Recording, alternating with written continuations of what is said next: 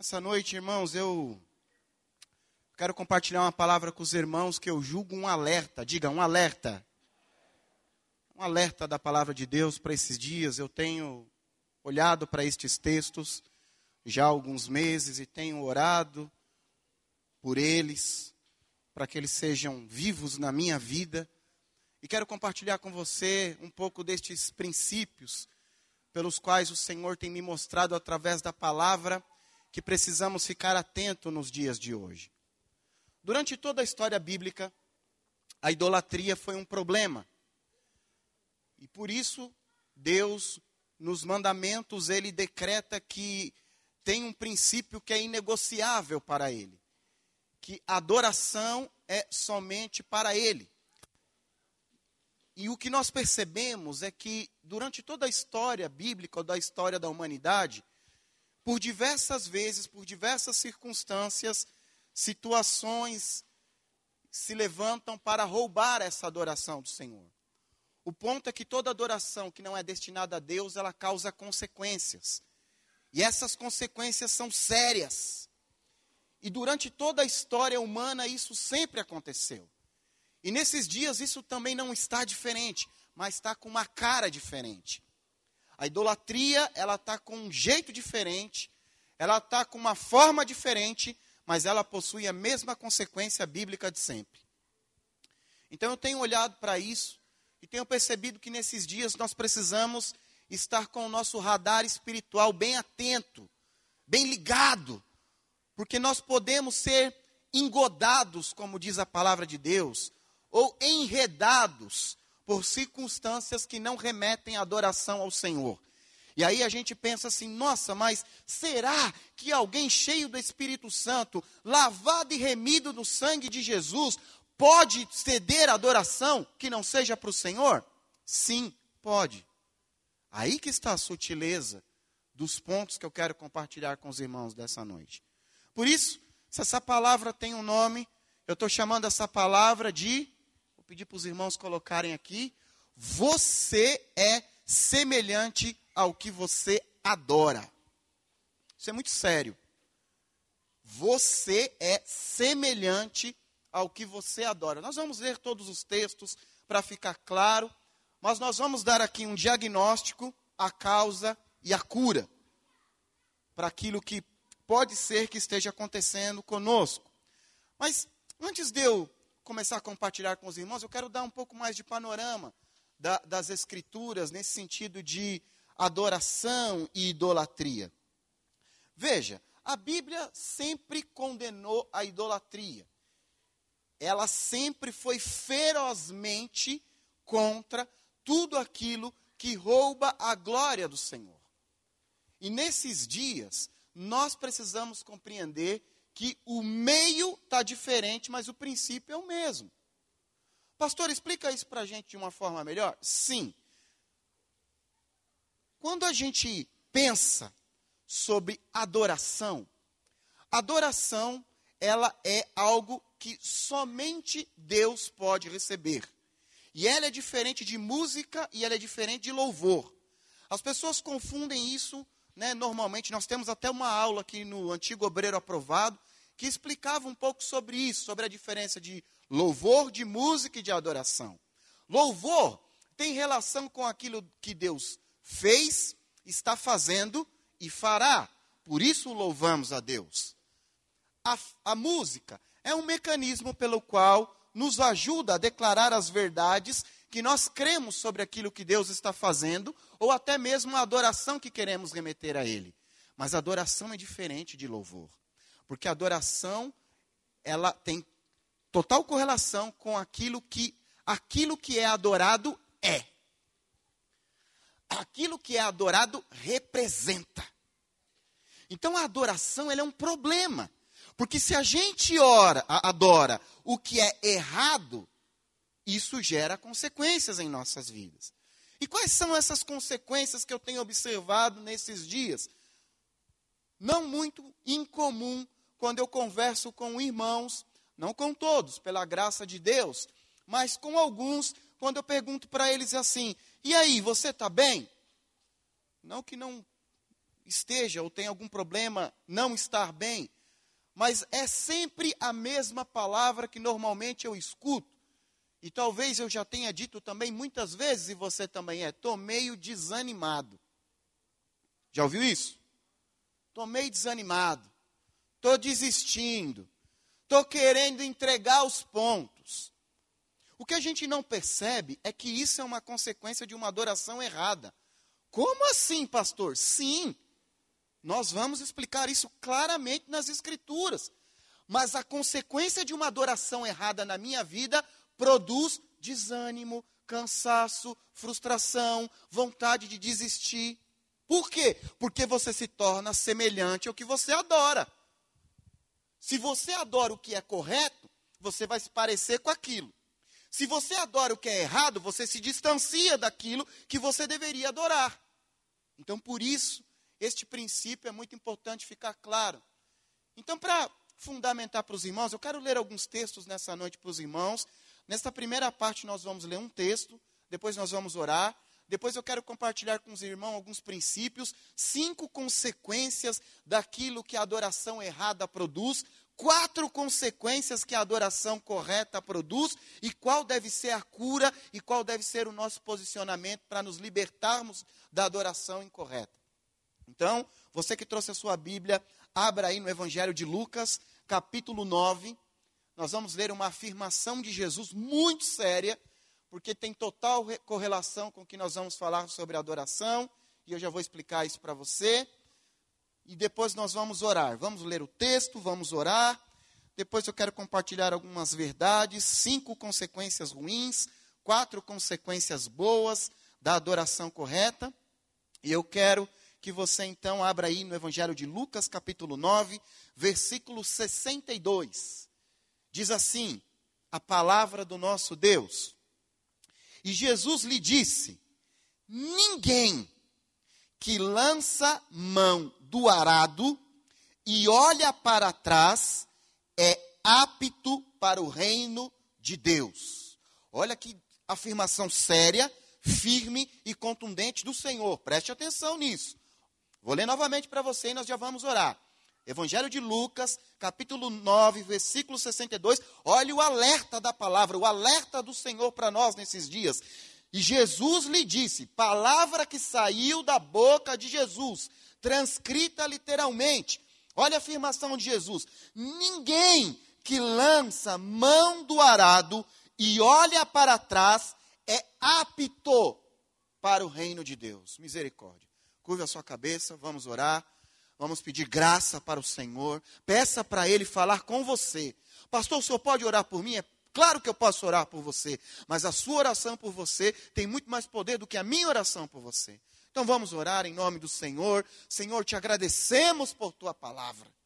Te agradecemos pelos teus princípios. Te agradecemos pelo teu poder que em nós habita e pela luz do Senhor que brilha em nossas vidas. Queremos nesses dias, Senhor, estar atentos. Queremos nesses dias estarmos alertas. Não queremos ser enganados. Não queremos retroceder. Não queremos voltar atrás. Queremos avançar de glória em glória, como a tua palavra nos recomenda. Mas nós sabemos, Senhor, que aquele que volta, não volta sem circunstâncias aplicadas em sua vida. E nós te pedimos então nessa noite, Senhor, que o teu Espírito fale conosco, nos ajude, nos direcione e nos transforme e nos liberte desta consequência, para que o teu poder se manifeste em nós este é o nosso desejo: que toda apatia, que todo cansaço, que toda sonolência, que tudo aquilo que quer roubar a palavra semeada nesta noite, seja repreendido agora, em nome de Jesus. E que meus irmãos recebam a palavra em solo fértil, para que ela produza incontáveis frutos. Esta é a minha oração, em nome de Jesus. E quem crê diz a palavra? Amém.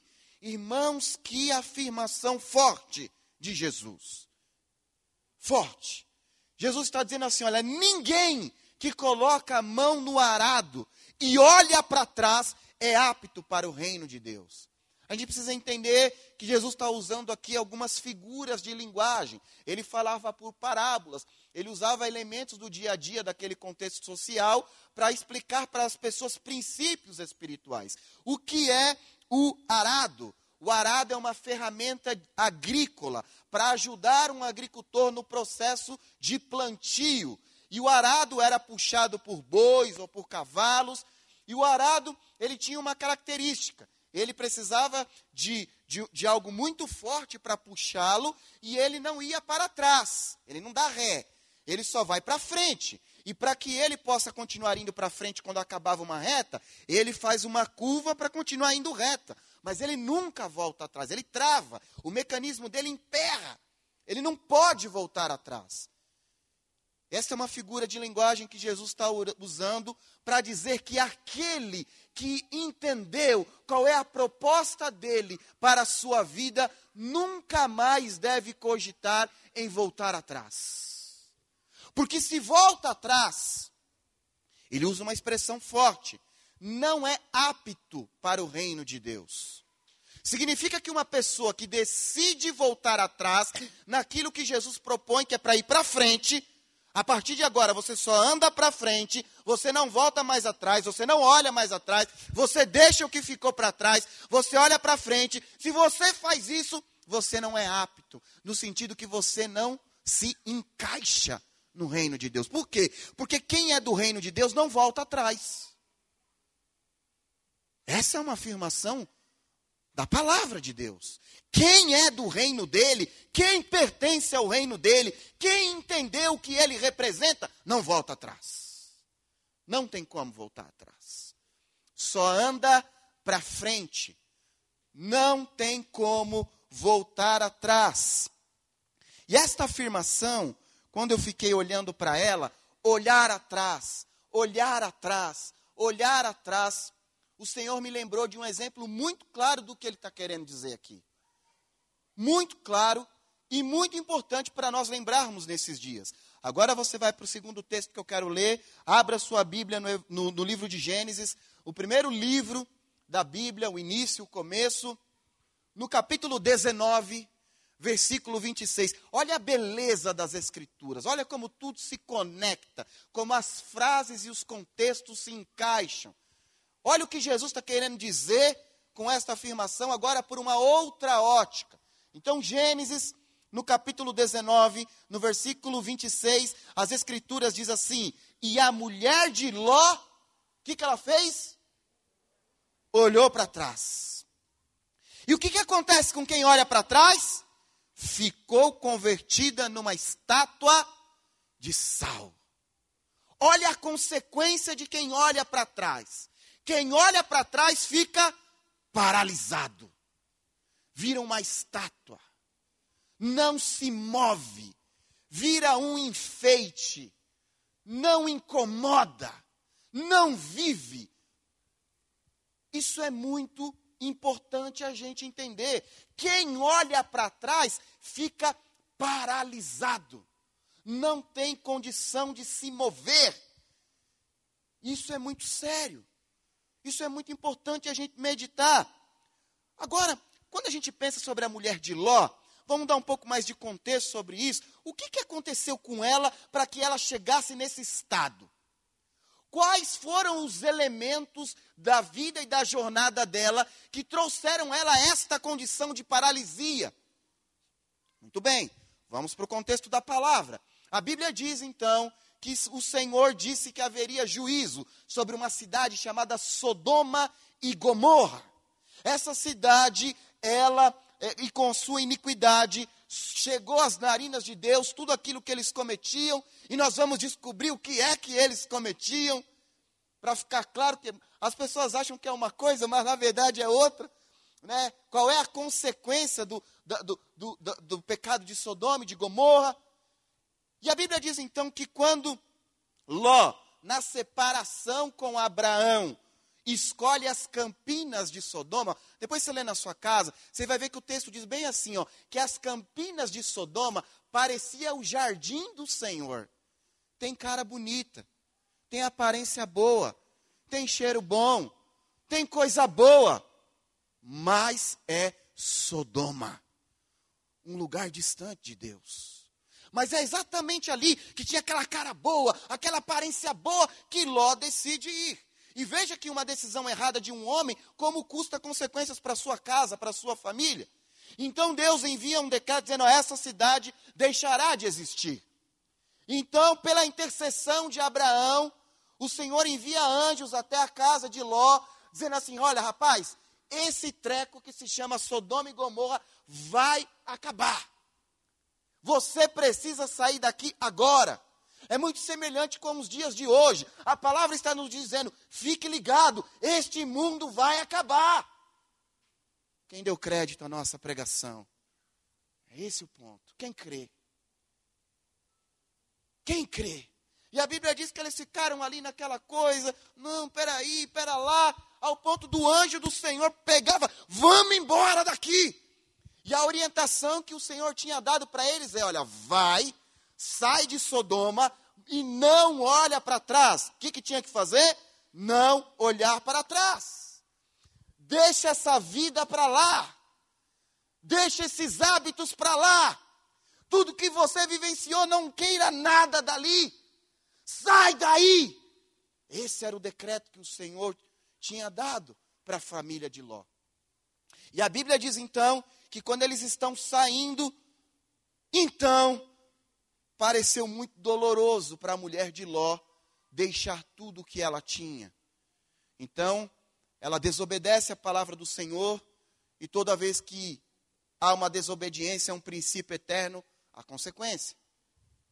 A Bíblia diz então que quando ela olha para trás e ela olha para Sodoma, ela fica transformada numa estátua que é a consequência espiritual de quem decide olhar para trás, de quem decide voltar para Sodoma. Mas o que Sodoma representa, gente? Sodoma representa conforto. Sodoma representa liberdade sexual. Sodoma representa prosperidade. Sodoma representa deboche do sagrado. Sodoma representa tudo aquilo que você quer fazer, você pode fazer. Você percebe a similaridade com os dias de hoje? Está meio diferente, mas a estratégia é a mesma. Voltar para trás significa voltar para a velha vida. Voltar para trás é abandonar a proposta de seguir em frente rumo à jornada ao céu do Senhor e ao seu reino para experimentar o que este mundo produz é alguém que troca o que é eterno por aquilo que vai acabar. Sodoma representa aquilo que nós podemos qualificar como o padrão do mundo. E toda vez que eu adoro o padrão do mundo, ele me paralisa. Esta é a consequência. Por que adoração? Por que adoração? Porque toda vez que eu coloco algo no lugar de Deus, eu estou dizendo que eu adoro aquilo por aquilo que ele é e representa. Eu não quero abrir mão da minha vida, eu não quero abrir mão da minha casa, eu não quero abrir mão daquilo que eu tenho para seguir no caminho que Deus está propondo para mim. Essa é a consequência espiritual de uma adoração indevida. Você se torna semelhante aquilo que você adora. Por quê? Porque esse mundo é condenado, ele é paralisado por essência, ele é caído. Ele não tem nem conserto. Por aquilo que Deus vai fazer, é novo céu e nova terra, é nova vida até para a gente. Quantos dizem amém para isso? É novo. Até que estamos dizendo que o Espírito Santo tem soprado para nós como igreja, o que Deus tem para fazer é algo novo. Não aproveita nada. Deus é um Deus de novidade novo, não aproveita nada. Mas se eu dou valor demasiado para alguma coisa, eu me torno semelhante àquilo. Então, se eu amo este mundo, seus valores, seus princípios, eu vou me parecer com ele. E a consequência disso é distanciamento de Deus, porque Deus e mundo não combinam. Aliás, não tem nem como combinar, porque Deus é santo.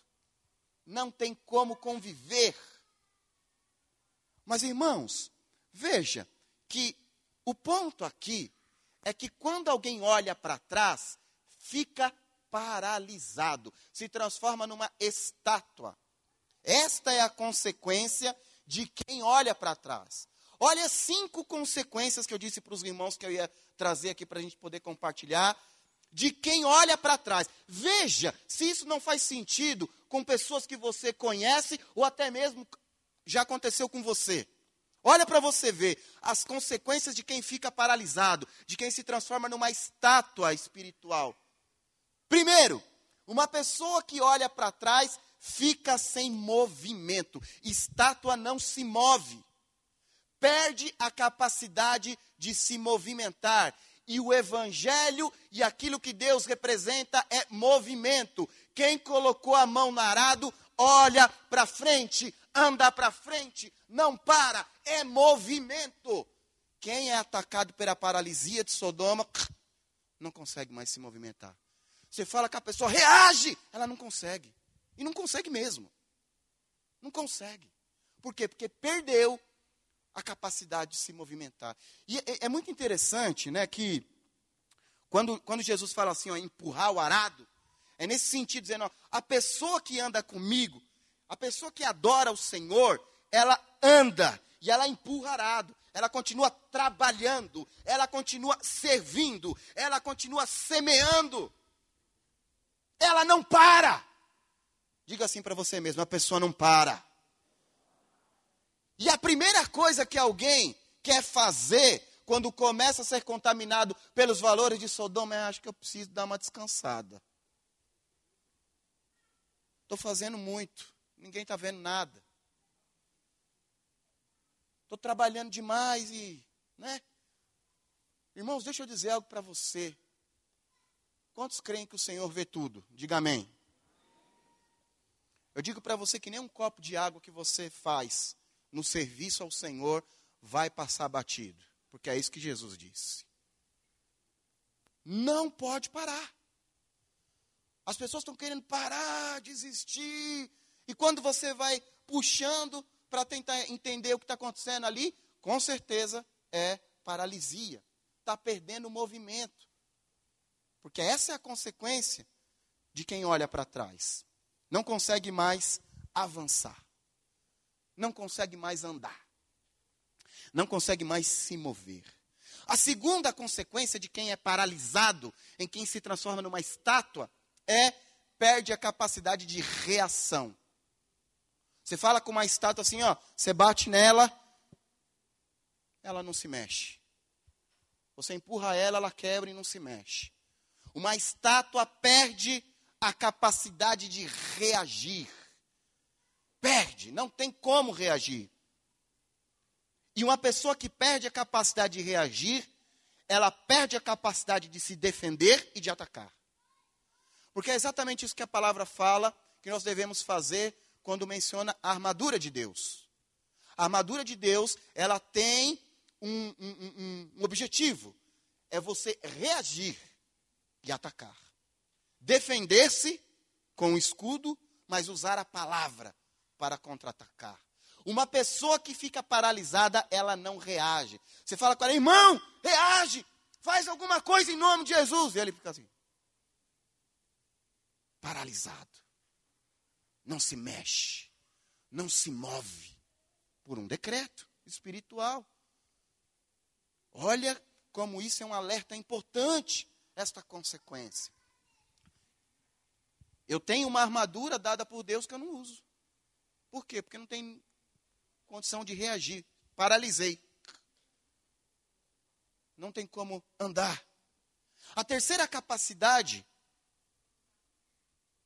destrutiva de quem olha para trás é que, embora tenha ouvidos, não consegue ouvir.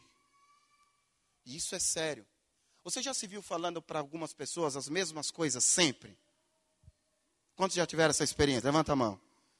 Você fala, fala, fala, fala, fala, fala, fala. Mas você sabe o que, que acontece? Ela não ouve.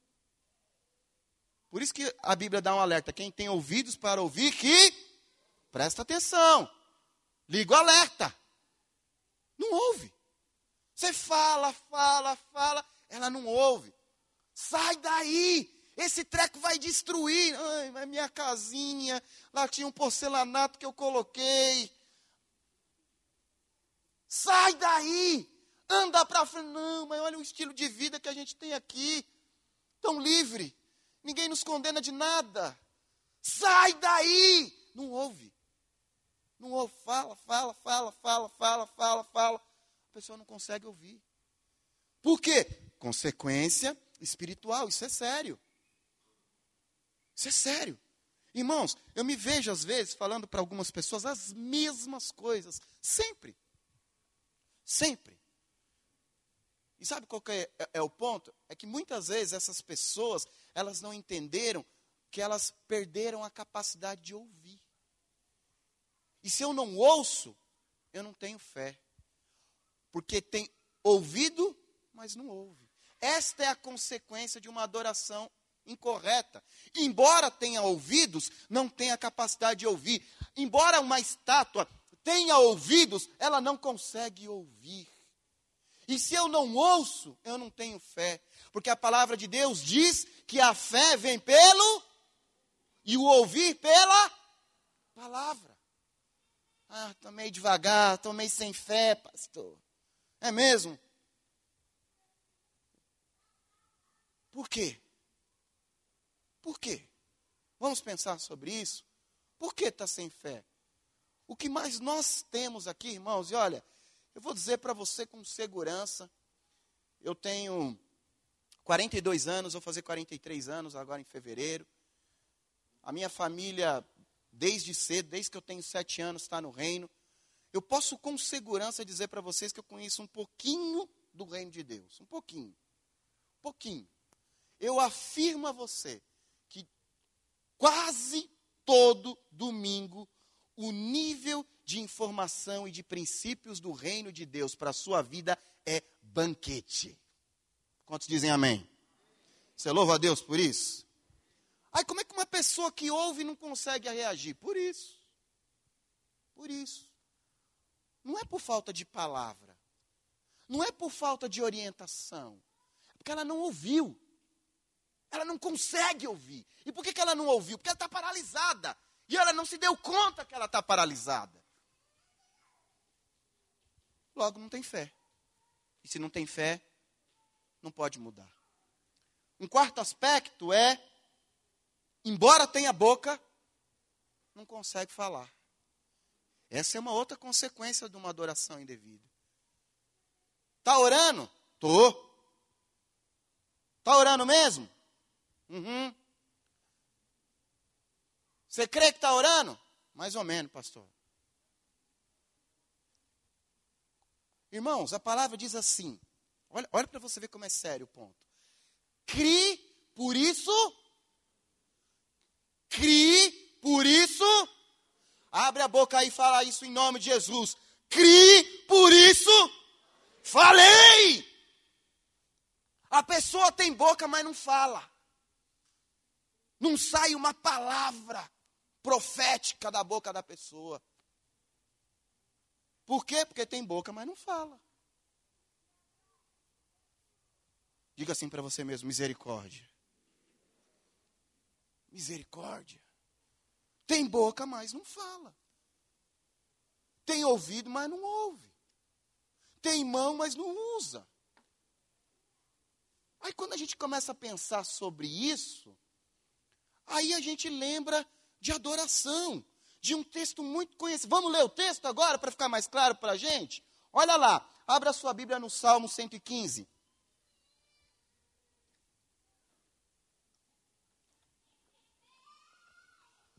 Olha a consequência de quem fica paralisado.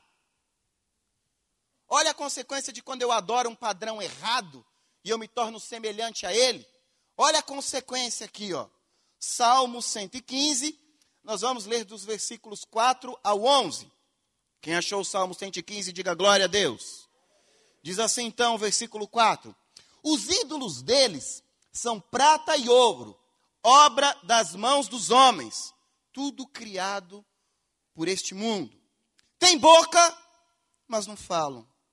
Tem olhos, mas não veem. Tem ouvidos, mas não ouvem. Tem nariz, mas não cheira. Tem mãos, mas não apalpa. Tem pés, mas não anda. E nem som algum sai da sua boca. A eles se tornem semelhantes os que os fazem, assim como todos os que neles confiam. Olha o decreto. Quando eu coloco no lugar de Deus aquilo que é para ser Deus, eu me torno semelhante àquilo. Qual é a consequência de quem adora esse padrão deste mundo? Paralisia espiritual. Está diferente. O ídolo está diferente. Mas a consequência ainda é a mesma. Ainda é a mesma. Olha o versículo 9.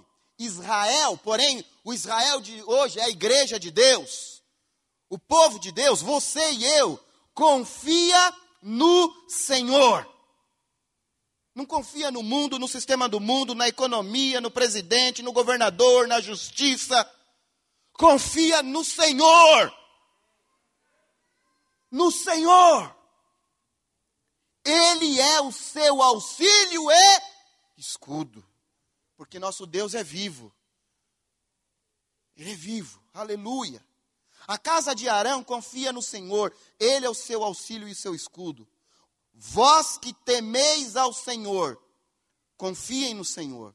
Ele é o seu auxílio e o seu escudo. Quantos podem dizer amém para isso? Quem adora diferente tem recurso, auxílio e defesa. Escudo. Está protegido das mentiras da adoração errada. Mas o decreto espiritual é sério, porque você adora aquilo que ele representa. Por que, que a mulher de Ló se transformou numa estátua, ficou paralisada? Porque para ela, a vida antiga dela era mais importante do que a proposta que Deus tinha para ela. Toda vez que eu faço isso, eu estou dizendo que aquilo que é morto e paralisado é o que é mais importante para mim. Tornem-se semelhantes a eles. Isso é sério. Isso é grave. Porque quando a gente começa a conversar com os irmãos, nós temos visto muitos irmãos assim, paralisando, querendo dar ré, olhar para trás. Diga assim para você mesmo, fala assim, ó, foguete não dá ré. Quantos dizem amém para isso? Não tem como. Não pode voltar atrás. Jesus falou, não tem como. Porque o reino é movimento, é andar para frente. Ainda que seja arado, tenha esforço, tenha peso. O que o arado produz é colheita. Colheita. O resultado do arado é colheita. Mas quando se está arando é trabalho, é serviço, é incômodo. Mas a palavra tem um, uma recomendação para quem quer continuar semeando e andando. Nós vamos ler para os irmãos. Mas veja, irmãos, que adorar qualquer coisa que não seja o Senhor paralisa a vida de uma pessoa e isso é um decreto espiritual. É colocar no lugar de Deus o que não pode ser ocupado por coisas. Mas quando a gente pensa sobre Sodoma, eu já disse para os irmãos que Sodoma era um lugar que ofendia a palavra, mas a Bíblia diz qual é, qual é o erro de Sodoma. Claro. Qual foi o erro de Sodoma? E preste atenção no que as escrituras dizem de qual foi o erro de Sodoma. Abra sua Bíblia no livro de Ezequiel, capítulo 16. Preste atenção qual foi o erro? Qual é a adoração errada de Sodoma? Qual foi o ponto da destruição de Sodoma? Qual é o ponto da paralisia espiritual de alguém? Qual é? A Bíblia explica, a beleza da palavra, se conecta. Aleluia por isso. Ezequiel 16, versículo 49. Quem achou, diga glória a Deus. Olha aqui, ó. o que a palavra de Deus diz. Eis que esta foi a iniquidade de Sodoma, tua irmã, soberba, fartura de pão, abundância de ociosidade e nunca fortaleceu a mão do pobre e do necessitado. Olha aí a consequência que paralisa uma pessoa espiritualmente. Presta atenção no que a palavra diz. Olha aqui o que a palavra diz. A consequência da destruição de Sodoma foi soberba, fartura de pão, abundância de ociosidade. Não quer fazer nada. já trabalhei demais, já orei demais, já fui no encontro demais. Tá bom. E nunca fortaleceu a mão do pobre e do necessitado. Perdeu a generosidade. É isso. Embora todo mundo saiba que o problema de Sodoma era uma questão de moralidade sexual, a Bíblia diz que o que levou eles a isso, né, foi essa postura. Porque isso é um resultado de um abismo que gera abismo, como diz as Escrituras. Só piora o estado de uma pessoa. E Jesus falou sobre isso também. Jesus falou assim: ó, presta atenção em princípios espirituais, porque eles são sérios. Jesus falou assim: olha, se existe uma casa, e essa casa, depois de um tempo, os espíritos malignos pensam consigo: vou voltar para minha casa, e encontram ela vazia. Ele traz sete piores espíritos do que ele. E o estado daquela pessoa se torna pior do que o primeiro. Você já viu gente que você mandou para o encontro? O cara volta a milhão. A milhão. Ele manda no outro encontro 50 pessoas, ele faz o obreiro, ele começa a liderar, de repente ele lembra da velha vida. Ele lembra da velha vida. E porque ele lembra da velha vida, ele começa a ficar paralisado, vai se paralisando, paralisando, paralisando. E aí você agora tenta trazer essa pessoa para a igreja, você percebe às vezes que tem uma dificuldade imensa. Quantos já viram isso? Levanta a mão. Porque Jesus fala exatamente sobre isso. Uma casa nunca pode ficar vazia ela tem que estar ocupada. Diga assim para você mesmo: a casa tem que estar funcionando, ocupada e em movimento. Quantos dizem amém para isso? A casa é você. Amém? A casa é você, sou eu. Mas esse esse erro de Sodoma é grave. É grave. Porque quando a gente olha para o Evangelho nos dias de hoje, a gente vê que muitos irmãos estão sendo enganados pelo discurso de Sodoma, que está com a cara diferente. E aí eu quero fazer algumas aplicações disso para os nossos dias. Primeiro, consequências indevidas de uma adoração indevida que paralisa uma pessoa. Soberba. O que é alguém soberbo? Alguém soberbo é alguém que diz: Eu não preciso de nada e nem de ninguém. Já viu gente que fala isso? Eu não preciso ir na célula. Eu não preciso estar no culto.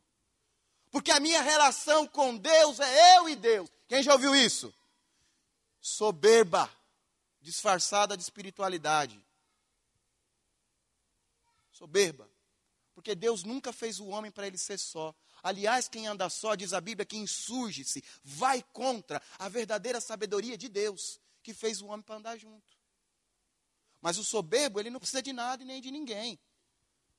Porque ele fala, ah, não preciso ir na igreja não, ó, Deus está prosperando, estou ganhando dinheiro, está tudo bem. Para que eu vou? Como se ir para a igreja ou servir a Deus tem correlação com ir bem ou não ir bem financeiramente. Quantos entendem isso? Digam amém. Soberba. Nariz para o alto, altivez. Não aceita conselho de ninguém. Você vai falar com a pessoa, a pessoa não ouve. Quem é você para falar comigo? Quem você pensa que é? Hã? Para falar comigo? Soberba. Será que a gente conhece gente assim nos nossos dias?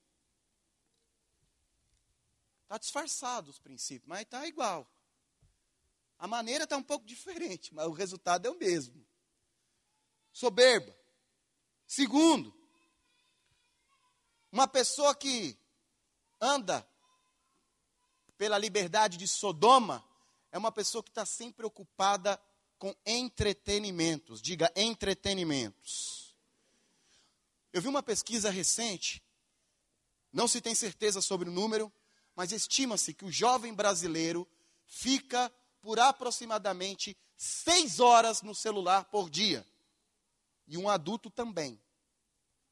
Eu tenho pensado um pouco sobre isso, irmão. Não estou pregando doutrina, dizendo que usar o celular é errado, nada disso. Mas veja, a maioria das pessoas, quando pegam o celular, você pode perceber que elas fazem um movimento, ó. Elas não se dobram assim, ó. É ou não é? Né? Se dobra.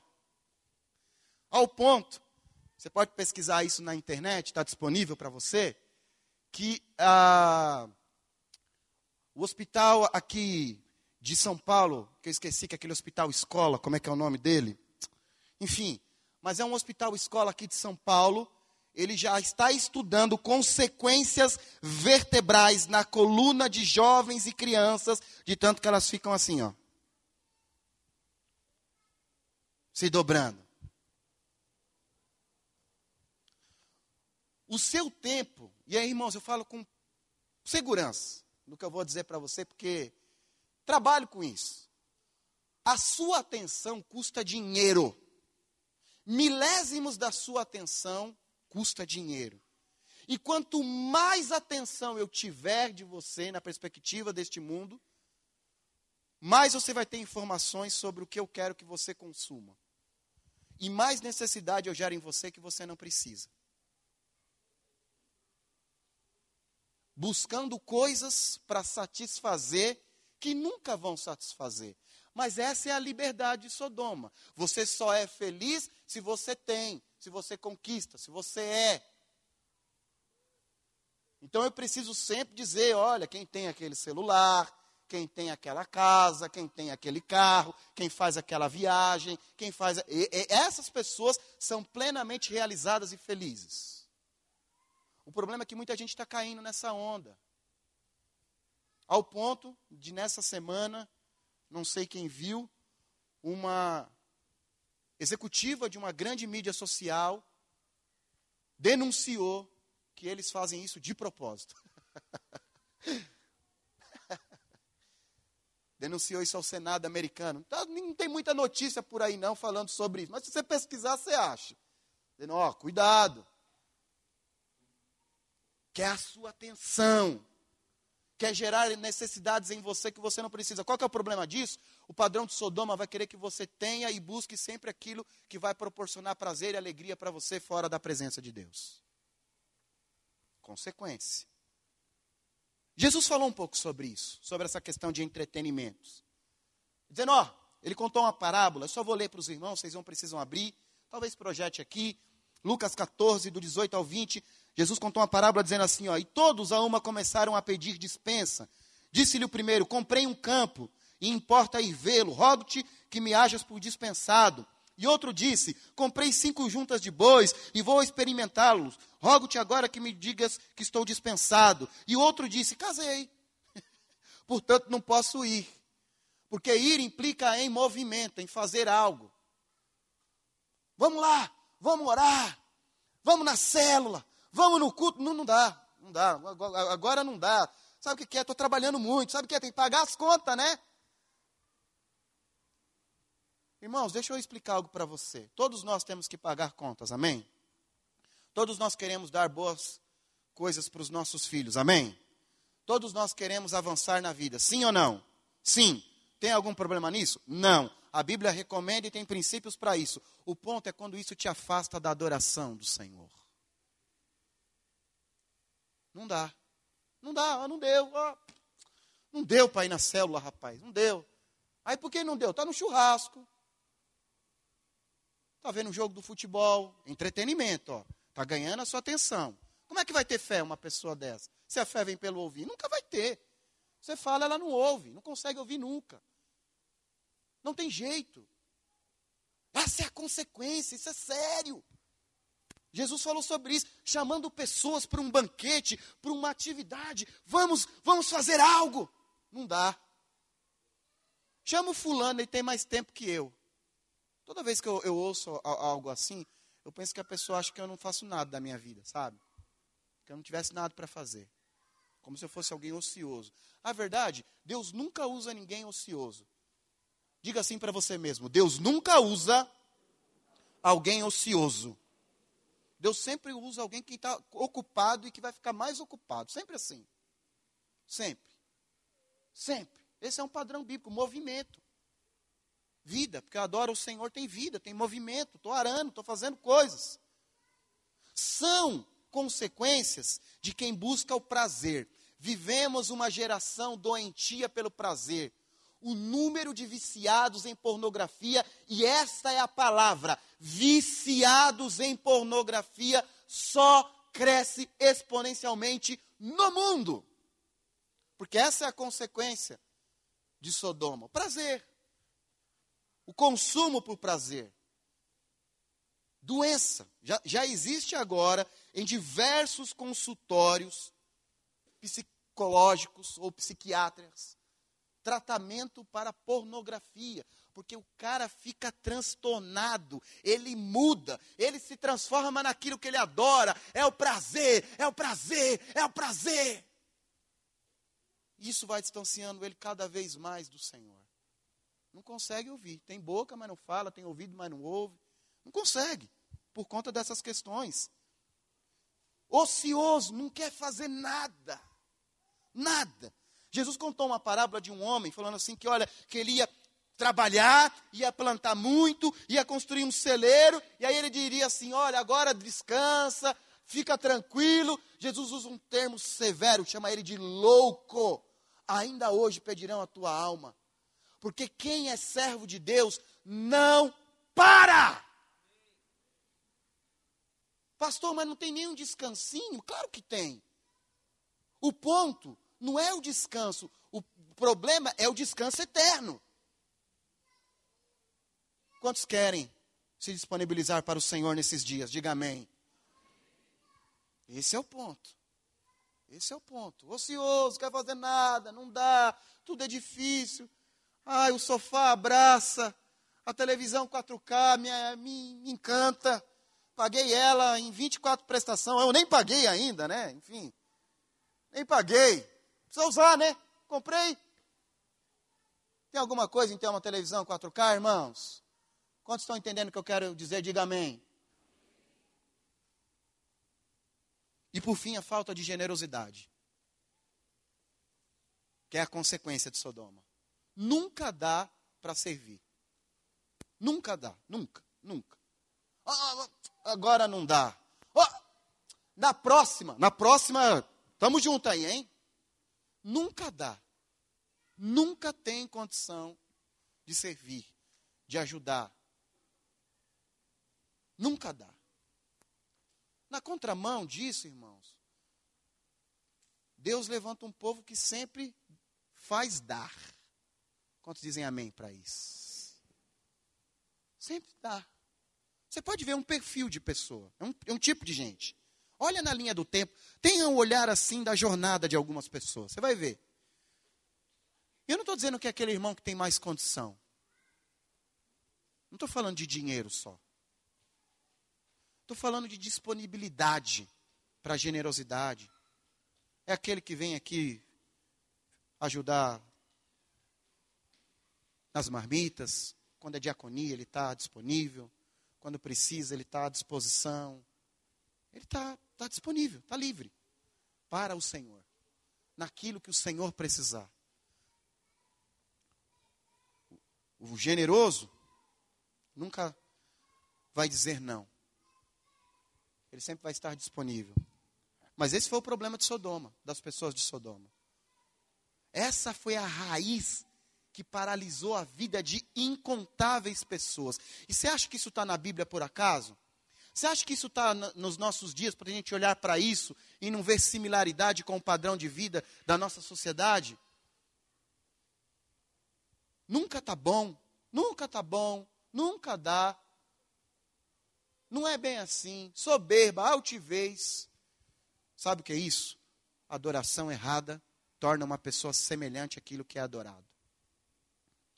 Por isso, irmãos, durante toda a história bíblica, a Bíblia combate a adoração errada. Tem diversos. Irmãos, eu poderia ficar aqui até amanhã falando de alguns casos para os irmãos lembrar. Vamos lembrar de alguns? Lembra da Torre de Babel? Adoração errada. Adoração errada. Empenhar esforço em algo que não agrada a Deus. Lembra da estátua de ouro de Nabucodonosor?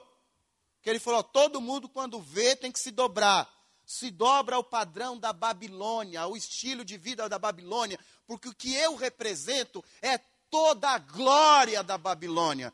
E todo mundo, quando vê, se prostra. É isso que eu quero, é isso que eu preciso. Aí Deus levanta três jovens lá dizendo: Ei, nós não. Nós não. Mas vocês vão morrer, vocês vão ser cancelados. Não me importa. Ei, mas você, você não vai lacrar assim. Não nos importa. Mas todo mundo está fazendo. Você não viu que todo mundo se dobrou? Nós não vamos nos dobrar. Mas vocês vão ser punidos. Não importa. Adoração é só para o Senhor. Só para o Senhor. Só para o Senhor. Só para Ele porque ele é vivo. Aleluia! Sadraque, Mesaque e Abidnego falou: Ei, aqui Babilônia não entra. Não entra aqui. Esses valores, mas vocês vão ser punidos. É contra a lei. Porque tem lei, irmãos, que embora sejam leis, ofendem o Senhor. Era um decreto, uma lei que dizia que todo mundo tinha que se dobrar. Então quem não se dobra está fora. Vocês entendem o que está acontecendo nos dias de hoje? Que a questão também hoje é legal.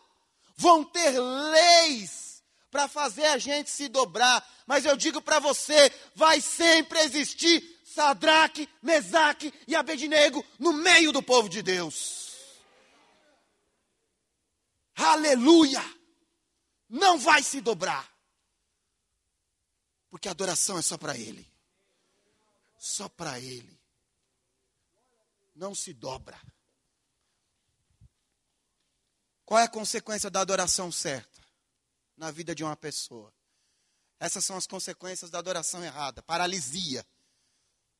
Mas se eu adoro o que é certo, eu me pareço com aquilo também. É para o bem e para o mal. Se eu adoro o que é errado, aquilo produz paralisia. Mas se eu adoro o que é certo, aquilo produz vida e movimento na vida de uma pessoa. Primeiro, alguém que adora o Senhor e que não se dobra, sempre anda, independente das circunstâncias. Quem diz amém para isso? Abra sua Bíblia no Salmo 126.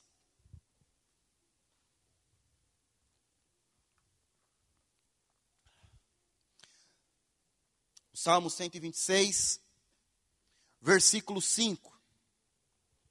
Olha que texto lindo, de movimento, de quem não para, de quem continua andando. Diz assim a palavra do Senhor, aleluia. Os que semeiam em lágrimas, cegarão com alegria. Aquele que leva a preciosa semente andando e chorando, voltará sem dúvida com alegria, trazendo consigo os seus molhos.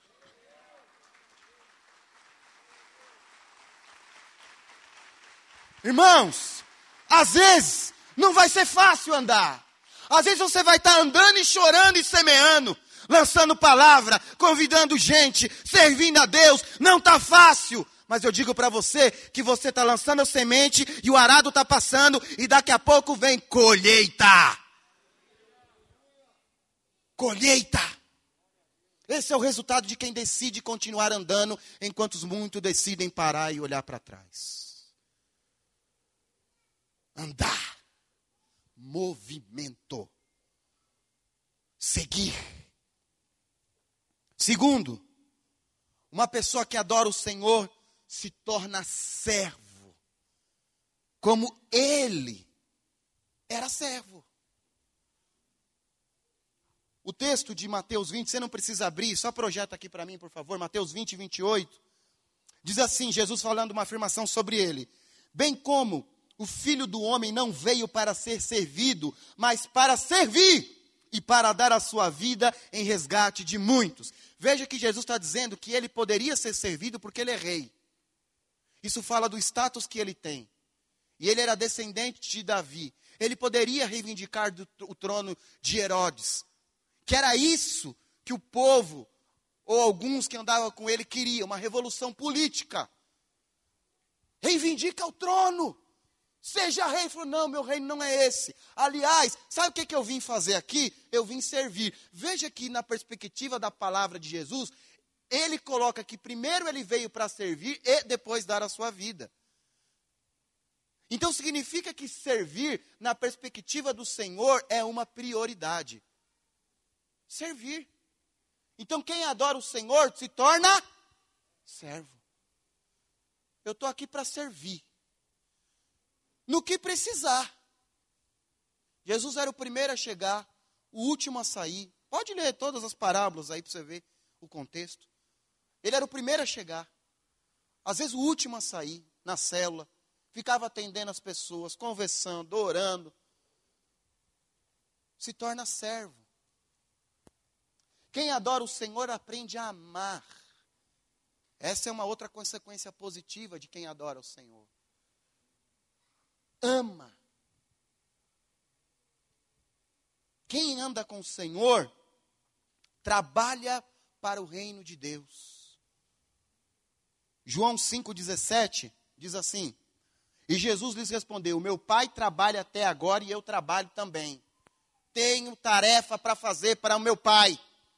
Quantos têm tarefa para fazer para o seu pai? Levante sua mão. Não estou ocioso, não. Estou parado, não. Meu pai trabalha e eu trabalho também, Jesus falou. Tem coisa para fazer. Tem que orar. Tem que evangelizar. Tem que corrigir às vezes. Estou trabalhando. Porque é assim que meu pai é. Meu pai trabalha e eu trabalho também.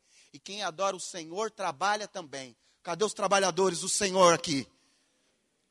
Aleluia. Trabalho. Trabalho fala de tarefa. Algo a ser feito. Ai, estou meio cansado, viu, pastor? Mas o cansaço não é o cansaço produzido pelo esforço. É o cansaço produzido pelo engano de Sodoma. Na maioria das vezes, irmãos, na maioria das vezes. Engano. Engano. E sabe, irmãos, eu quero encerrar lendo um texto do apóstolo Paulo, um pouco grande, mas como fica claro para a gente tudo isso que eu disse.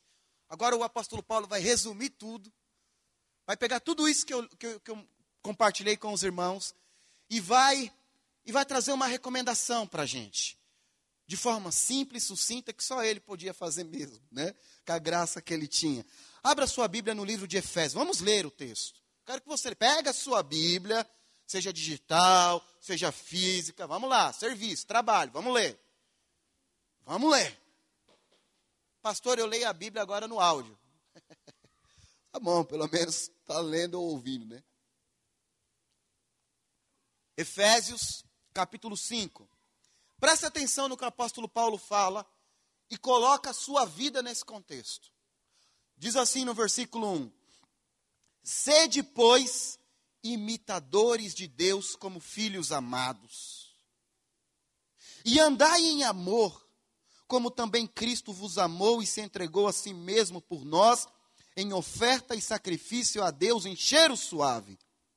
Mas a fornicação e toda impureza ou avareza nem ainda se nomeie entre vocês, como convém a santos. Nem torpezas, nem tolices, nem indecências que não convêm, mas antes ações de graças. Porque bem sabeis isto, que nenhum devasso ou impuro ou avarento, o qual é idólatra, tem herança no reino de Cristo e de Deus. E que ninguém vos engane com palavras vãs, porque estas coisas vêm a ira de Deus sobre os filhos da desobediência. Portanto, não sejais seus companheiros, porque noutro tempo vocês eram trevas, mas agora sois luz no Senhor. Então andai, movimento, como filhos da luz. Porque o fruto do Espírito está em toda a bondade, justiça e verdade, aprovando o que é agradável ao Senhor. E não comuniqueis com as obras infrutuosas das trevas, mas antes condenai-as. Porque o que eles fazem em oculto, até em dizer torpe. Mas todas essas coisas se manifestam sendo condenadas pela luz, porque a luz tudo manifesta. Por isso diz: Desperta tu que dormes, e levanta-te dentre os mortos, e Cristo te esclarecerá. Portanto, vede prudentemente como andais, não como nécios, mas como sábios, remindo o tempo, porquanto os dias são maus.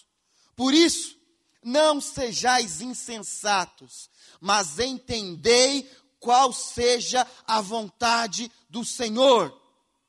E não vos embriagueis com o vinho da Babilônia, em que há contenda, mas antes, aleluia, enchei-vos do Espírito, falando entre vós em salmos, hinos, cânticos espirituais, cantando e salmodiando ao Senhor no vosso coração, dando sempre graças por tudo a nosso Deus e Pai, em nome do Senhor Jesus Cristo, sujeitando-vos uns aos outros no temor de Deus.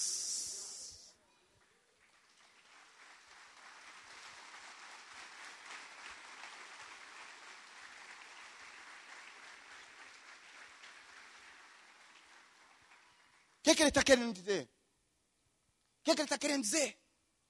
Fica longe da adoração de Sodoma. Não ande nem com as pessoas que fazem isso. Mas antes, faz o que é correto. Se pareça com Cristo. Adore ao Senhor. Sirva ao Senhor. Ande. Movimento. Não para. Andai. Não fica ocioso se sujeita uns aos outros no temor do Senhor, entendendo que a igreja é o corpo de Cristo. Aliás, a palavra cristão foi dada para aqueles primeiros servos de Cristo que viviam como ele vivia. Por isso o texto começa dizendo: seja imitador de Deus. Porque se você adora ele, você se parece com ele, você tem um caráter dele, você vai andar como ele anda, você vai fazer o que ele fazia. Esse comportamento era o comportamento que as pessoas apelidavam de cristãos, que era pequenos cristos, pequenos cópias semelhantes ao Senhor dos Senhores. Eu digo para você, irmãos, nestes dias, ao passo que tristemente muitas pessoas estão sendo paralisadas. O Senhor vai levantar incontáveis incontáveis pessoas para continuar andando, adorando, se sujeitando e servindo a Ele. Pastor, o que, que eu tenho que fazer para sair desse casulo?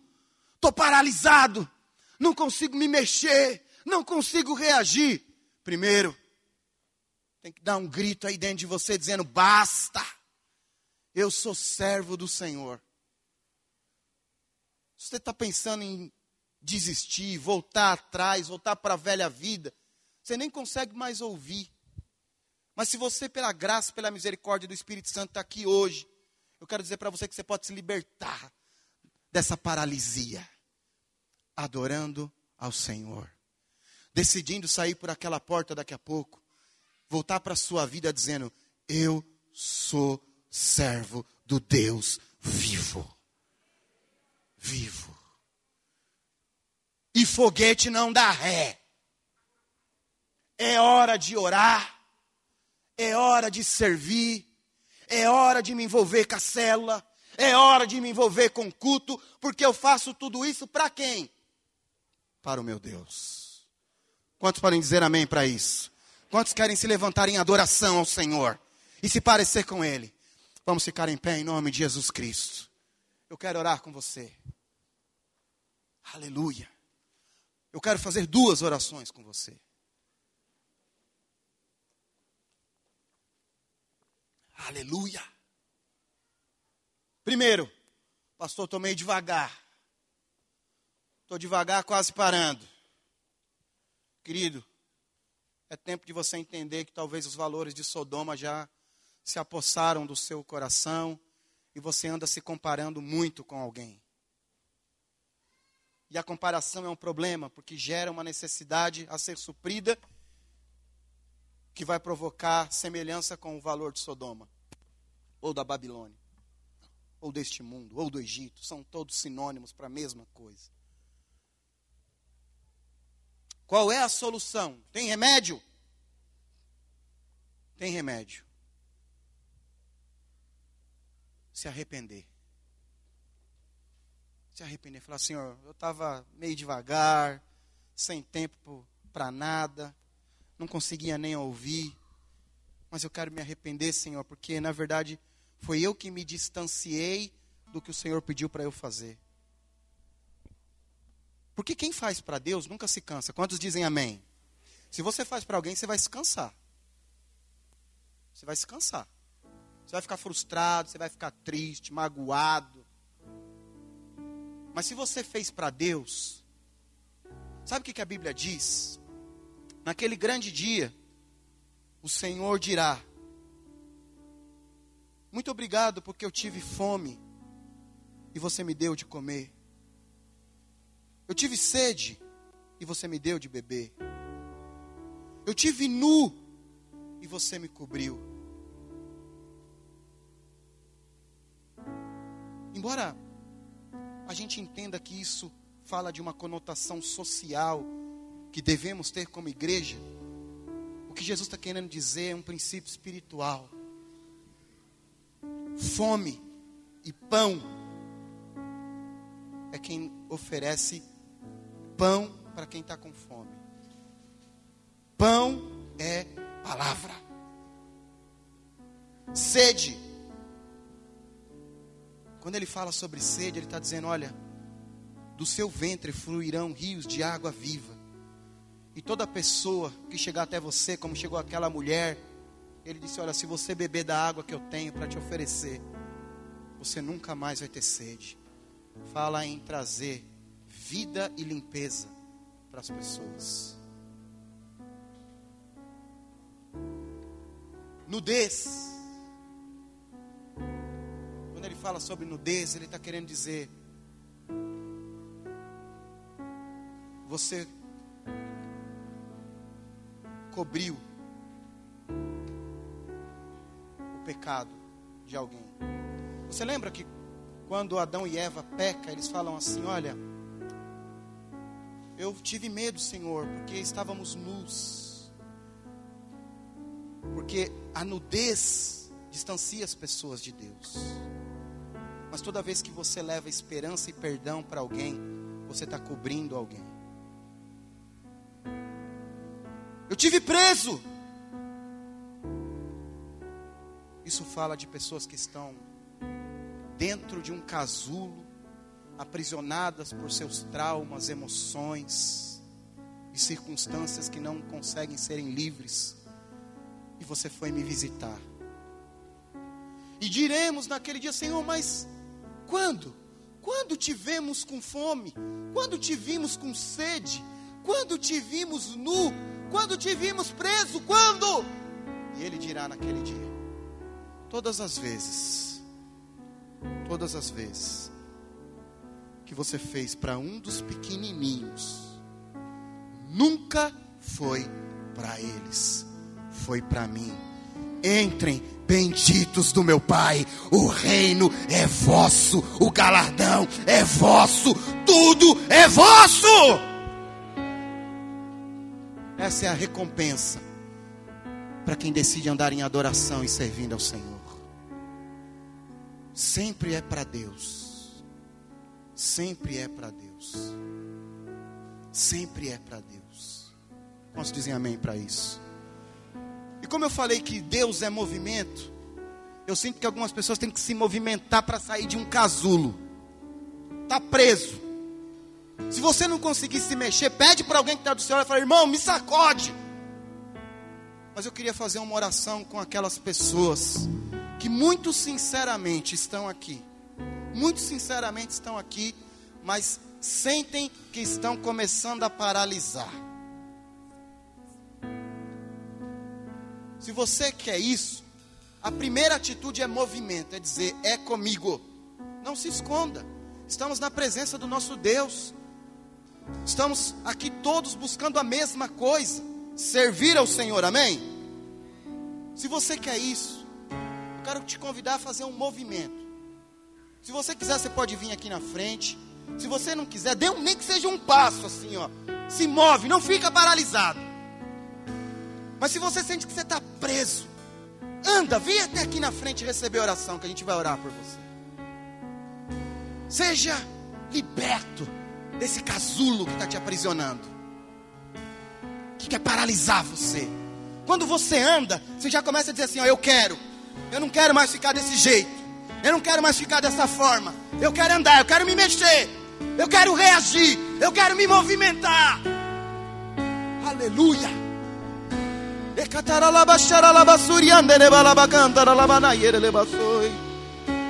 Aleluia.